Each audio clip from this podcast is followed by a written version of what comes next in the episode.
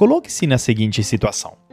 Você é diretor de um time de marketing e estão lançando uma campanha muito importante, a mais importante do ano, para sua nova linha de batons. A empresa está toda animada e de olho no seu lançamento, na expectativa. E, particularmente, na expectativa das postagens da maior influenciadora de maquiagem do momento que vocês contrataram e gastaram uma fortuna para fazer parte do lançamento. Mas no dia do lançamento, uma pessoa do seu time pisa na bola, porque ao receber o conteúdo criado pela influenciadora que ela está prestes a postar, percebe que ela pronunciou errado o nome do produto todas as vezes que eu menciono. Aí a pessoa do seu time, desesperada, vai checar o briefing e ela nota que a culpa foi dela, pois ela digitou o nome do produto errado. Essa pessoa congela, começa a ficar super ansiosa, estressada, sobre pensando em tudo que pode dar de errado. Agora, ao ter que abordar a influenciadora pedindo para regravar o conteúdo em cima da hora por causa de um erro que ela fez. Ela fica toda travada. E você, como gestora, tem que reprimir a raiva, primeiro em você, e orientar ela a resolver a situação, pois de nada adianta ficar choramingando por aí. Para fazer ela agir, você tem três opções. Primeiro, você grita para ela de correr para falar com a influenciadora pedindo urgentemente o um novo conteúdo, explicando claramente para sua colaboradora o que, que vai acontecer com ela se não resolver a situação. Já pode imaginar que coisa boa não é. Segundo, você pede para ela se acalmar. E depois de ter se acalmado, falar com a influenciadora pedindo desculpa. Só que o problema é que você nota que quanto mais você pede para ela se acalmar, mais ansiosa ela fica.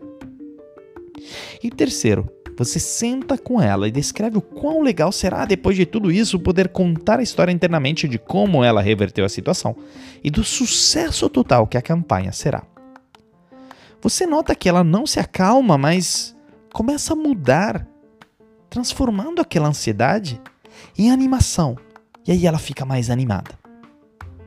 Bom, surpreso por como abriu o episódio de hoje? Pois é. Segundo episódio de cada semana dessa nova temporada será uma reflexão como essa, onde terá uma pergunta com múltiplas escolhas a serem respondidas por você em sua cabeça, imaginando uma situação hipotética, mas que pode bem ser real. E veja bem, não tem resposta certa nem errada. Mas se trata de um exercício mental que, inclusive, será de alguma forma respondida com o conteúdo do episódio.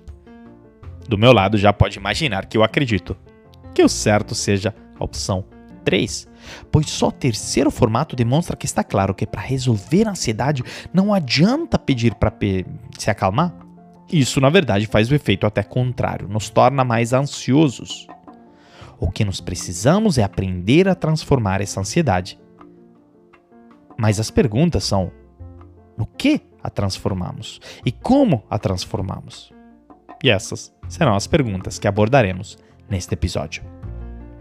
Lembrando que aqui o André Iorio, palestrante escritor sobre transformação digital, liderança e inovação, já fui diretor do Tinder por 5 anos e Chief Digital Officer na L'Oréal. E quero compartilhar uma novidade. Essa temporada é um oferecimento da Oi Soluções, do qual sou porta-voz na área de tecnologia. A Oi Soluções é uma integradora de soluções digitais para grandes empresas com um portfólio completo de segurança, cloud, colaboração, IoT, Big Data e Analytics e aplicações digitais e serviços gerenciados, ou seja, tem todo tipo de solução tecnológica que a sua empresa precisa. Olha só, a Oi Soluções surgiu para impulsionar a transformação digital nos negócios com o propósito de gerar conexões e grandes transformações. Então, sabe o que é mais interessante? É que esse propósito o mesmo que eu tenho com o Metanoia Lab, então não podia ter match melhor.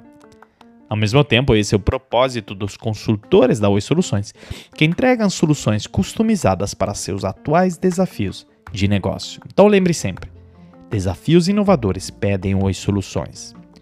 Mais detalhes no site oisoluções.com.br ou entre em contato com o consultor Oi Soluções. Ah, e se quiser me acompanhar e interagir mais comigo, é pelo site andreaiorio.com.br, pelo meu LinkedIn ou pelo Instagram, arroba metanoia_lab. Se estiver gostando do episódio, tire um print agora e poste em suas redes sociais me marcando. Lembrando que o Metanoia Lab é produzido e editado pelo Rodrigo Lima em parceria com o Podcast Lab. Mas voltando à nossa protagonista de hoje, a Monja Cohen conta mais de 7 livros publicados, 1.7 milhões de subscribers no YouTube e 2.5 milhões no Instagram. E ela se tornou uma referência pública ao falar sobre budismo e sobre a vida de forma muito simples. Neste episódio, nós iremos entrar mais a fundo nas semelhanças entre ansiedade e animação e como tornar o estresse e a ansiedade em paz de espírito. E a Monja Cohen nos fala exatamente disso na próxima frase. Ouça só. Claro que temos. O que vai acontecer hoje? O que, que eu projetei para hoje? Será que vai dar certo? Tem uma palestra para fazer, tem um trabalho a fazer, tem um encontro. Um encontro com uma pessoa que eu gosto, que eu não sei como será esse encontro.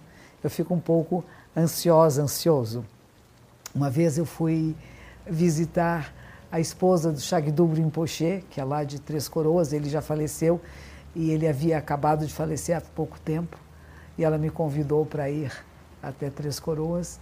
E quando eu cheguei lá, ela disse assim: Monja, eu estava tão ansiosa e feliz de recebê-la que desde ontem eu me alegrava. Não é gostoso ouvir isso? Essa é uma ansiedade boa. Eu vou me encontrar com você e desde ontem eu comecei a me alegrar, a esperar por você. Vamos começar definindo o que, que é estresse.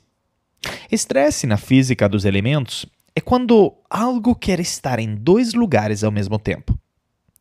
Se eu aplicar pressão em duas extremidades de uma viga de ferro, eu crio estresse na viga porque uma parte quer estar para cima e outra para baixo, não é? O estresse é a incapacidade de decidir o que é importante, fundamentalmente em termos mentais, é uma incapacidade de decidir o que é importante, porque você quer duas coisas incompatíveis ao mesmo tempo. Quero relaxar, mas preciso trabalhar. É isso que você pensa e fica estressado. Quero viajar, mas estou trancado em casa por causa de uma quarentena. Você fica estressado. Quero ser promovido e por isso aceito tocar mais um projeto na empresa, mas eu não consigo lidar com esse volume de trabalho. Fica estressado.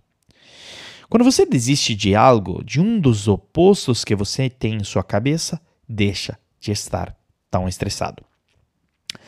E a mente cria estresse constantemente por causa de múltiplos desejos que são conflitantes, e é normal, mas se a gente não resolver estes conflitos, a gente nunca terá paz de espírito.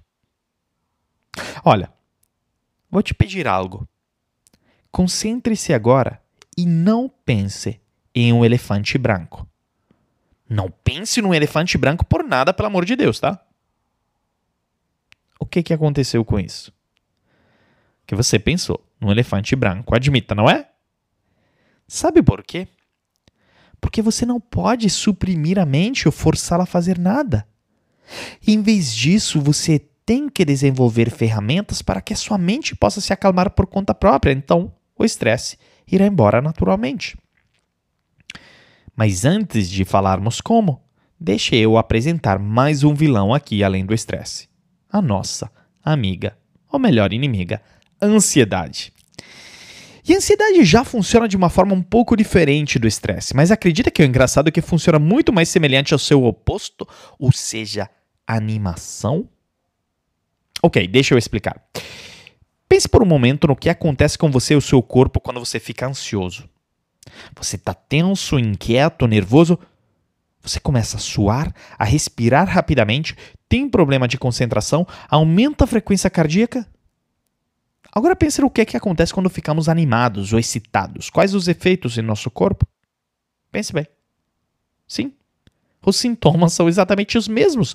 Ficamos suados, respiramos rápido, temos problemas a concentrar e aumenta a frequência cardíaca aquele nó no estômago que você sente antes de um primeiro date com alguém que você não conhece é isso. E qual, porém, a diferença então entre ansiedade e animação? É uma só. A diferença é nossa interpretação. Apenas. Porque se trata exatamente da mesma sensação. Em outras palavras, se reconhecermos esses sentimentos como positivos, ficaremos animados. Se os virmos como negativos, ficaremos ansiosos. Volte para o exemplo de um primeiro date. Né? você vai sentir um nó na barriga antes, né? Aquele frio na barriga, isso é normal. Mas se você focar em tudo que pode dar errado e se preocupa, né, do julgamento, do que a outra pessoa pode fazer da aparência, sei lá, de seus dentes, você vai ficar ansioso. Ou você pode focar em tudo que pode dar certo e você se sente animado. Tudo depende de você, de como você interpreta essa sensação de incerteza e imprevisibilidade, que afinal é inerente a algo que é chamado vida. Veja bem, tem um trecho muito legal do Pequeno Príncipe onde ele diz, ao falar para a raposa: Se eu sei que eu vou te encontrar e você chegar na hora certa, eu já me alegro um pouco antes de você vir. Na prática, é a mesma coisa do exemplo que a monja Cohen fez no áudio acima da viúva do Shagdud Tulpa Rinpoche. E sabe o legal de ter a capacidade de pensar assim? É que um estudo da Harvard Business School nos mostra que a animação nos ajuda a performar melhor. Para comprovar isso, a Alison Wood Brooks, da Harvard Business School, pediu aos participantes de uma pesquisa para repetir para si mesmos: Estou ansioso?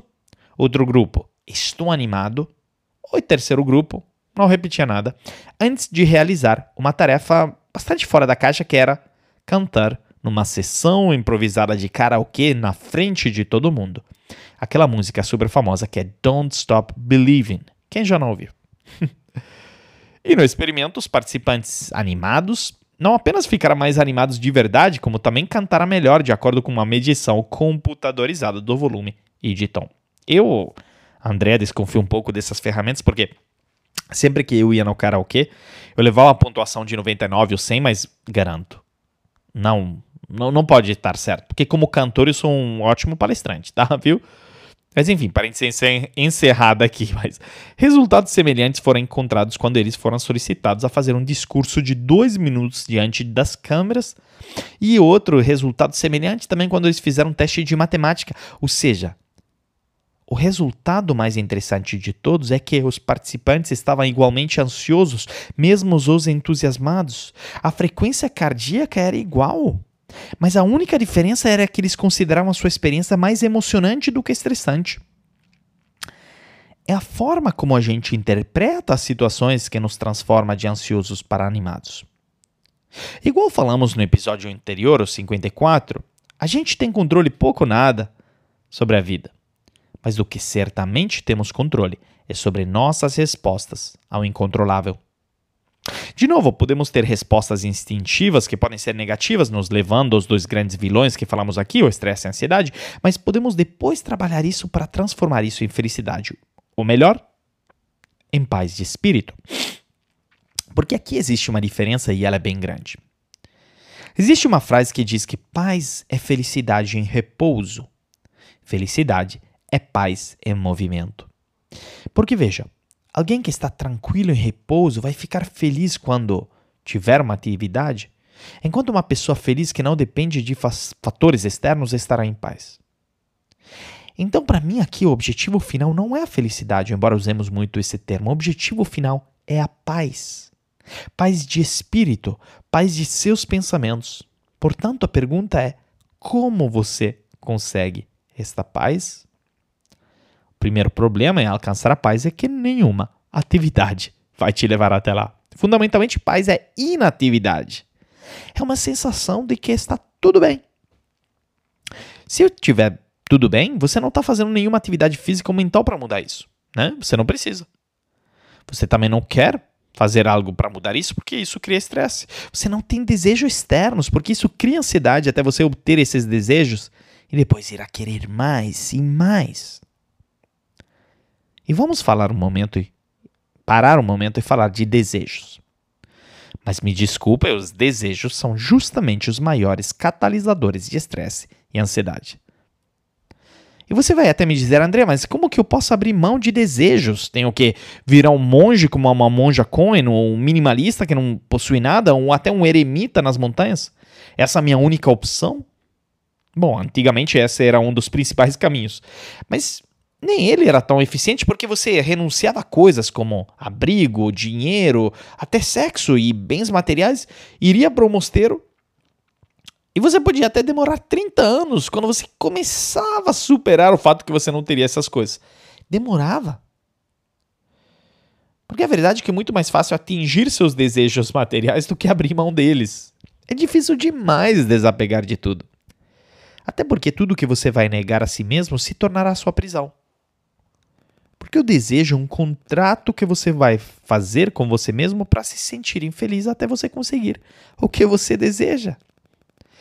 Você fica perturbado porque você deseja algo, né? Então você trabalha muito para consegui-lo e fica infeliz enquanto isso. Finalmente, ao obtê-lo, você logo menos volta ao estado em que estava antes de obtê-lo, em um ciclo contínuo. Não é como se você atingisse o nível máximo de paz de espírito que permanecerá para sempre. Nada te faz feliz para sempre. Temos múltiplos desejos, mas, ao mesmo tempo, algumas coisas são mais importantes do que a maioria deles. Porque tem uma frase do Confúcio que diz: Um homem saudável deseja 10 mil coisas. Um homem doente deseja apenas uma coisa. Ou seja, a saúde. Entendemos então que os desejos variam, novos surgem o tempo todo se nós não os controlamos. E que não podemos contar com eles para obter paz de espírito. Pelo contrário, vou te dizer uma coisa: desapego dos desejos traz paz de espírito. Um desapego de desejos múltiplos ao mesmo tempo minimiza o estresse, ao mesmo tempo que um desapego de desejos ambiciosos minimiza a ansiedade. O problema é que o mundo moderno e digital foi desenhado justamente para nos criar estresse e ansiedade. Por quê? Porque assim consumimos mais. Quem já assistiu ao filme Clube da Luta? Bom, é um dos meus preferidos e tem três frases muito legais do Tyler Durden, que é protagonizado por Brad Pitt, que é o alter ego do protagonista, que afinal o leva à libertação ao longo do filme, não vou dar spoiler, mas as frases são a primeira: As coisas que possuímos acabam possuindo a gente. A segunda é que nos compramos coisas que não precisamos com dinheiro que não temos para impressionar pessoas que não gostamos. Essa é fortíssima, eu acho. E a terceira é: é apenas quando perdemos tudo que estamos livres de fazer qualquer coisa. E por um momento quero focar nesta última frase e dizer que na vida e nos negócios, nós já deixamos de fazer coisas importantes porque não nós queremos abrir mão de tudo que já possuímos, mas com isso, perdemos enormes oportunidades de se transformar, de ter novas experiências, de achar paz de espírito. Eu vou fazer um exemplo bobo aqui, tá? Se você tiver recém comprado um apartamento caro, fez uma mega reforma, financiou, comprou um monte de coisas, entupiu os armários com roupas, é, tudo decorado, você vai, obviamente, pensar duas vezes diante de uma oportunidade, sei lá, que aparece de repente, uma oportunidade profissional de se mudar de cidade.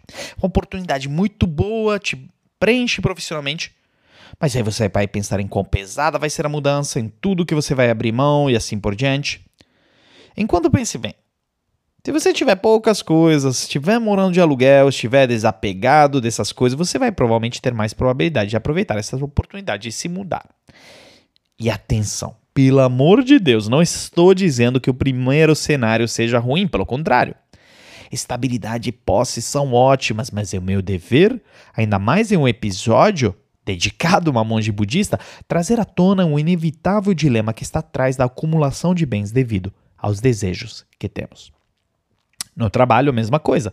Nossa companhia é nova, aí nós temos um enorme sucesso com um novo produto e serviço, nos alcançamos a liderança do mercado. E aí, que nós começamos a proteger esse nosso sucesso com um monte de processos, burocracias e assim por diante, que em vez de nos libertar para partir para a próxima inovação e um mundo que muda, nos torna reféns. Resultado, nós não mexemos, nós não inovamos e isto é perigoso e caro demais. E agora, para finalizar, eu quero te lançar um desafio prático. Vou te pedir para pensar no seu maior medo. Um dos seus maiores medos. Sei lá, por exemplo, falar em público. Pense em algo que te deixa muito ansioso agora, só ao pensar nele. E faça o seguinte exercício que o Viktor Frankl, sobrevivente ao Holocausto e autor do incrível livro Em Busca de Sentido, chama de intenção paradoxal. Ou seja, deseje exatamente o oposto do que você quer. Ou seja, no caso do medo de falar em público, peça: Quero que minha frequência cardíaca fique o mais alta possível antes de entrar no palco. No caso de uma insônia, sei lá, não vejo a hora de ter minha mente correndo tão rápido essa noite que não conseguirei dormir. Ou no caso de quem tem medo de voar, pense: espero sentir o máximo de adrenalina possível quando eu entrar naquele avião. Eu sei, parece loucura, né? Mas essa é a lógica distorcida e reversa da ansiedade. Ao virar de cabeça para baixo nossa resistência ao medo, criamos uma nova história não estamos mais tentando nos livrar da ansiedade, mas estamos apenas a enxergando de uma nova perspectiva. E pesquisas mostram que essas mudanças não eliminam o estado fisiológico de ativação que vem com a ansiedade, né? não, não necessariamente nos acalma. Mas, no entanto, isso muda toda a nossa experiência né? Desse estado de animação, né? Desde uma tortura por causa da ansiedade à antecipação da animação que vem junto. Reflita nisso como dever de casa e me conte. Qualquer ideia, dúvida, comentário ou até mesmo reclamação, é só entrar em contato comigo pelo site andreaiorio.com.br, pelo Instagram arroba metanoia_lab ou por meu LinkedIn ou Instagram. Lembrando que este episódio é um oferecimento da Oi Soluções, a integradora de soluções digitais para a sua empresa. Lembre sempre, desafios inovadores pedem Oi Soluções. Entre em contato com Consultor Oi Soluções e saiba como o portfólio de segurança, cloud, colaboração, IoT, Big Data e Analytics, aplicações digitais e serviços gerenciados podem transformar o seu negócio. Mais informações no site Ah, e se você gostou desse episódio, tire um print agora, me marca no Instagram, no LinkedIn, vai ser o máximo saber o que você achou. Muito obrigado pela atenção e nos vemos semana que vem.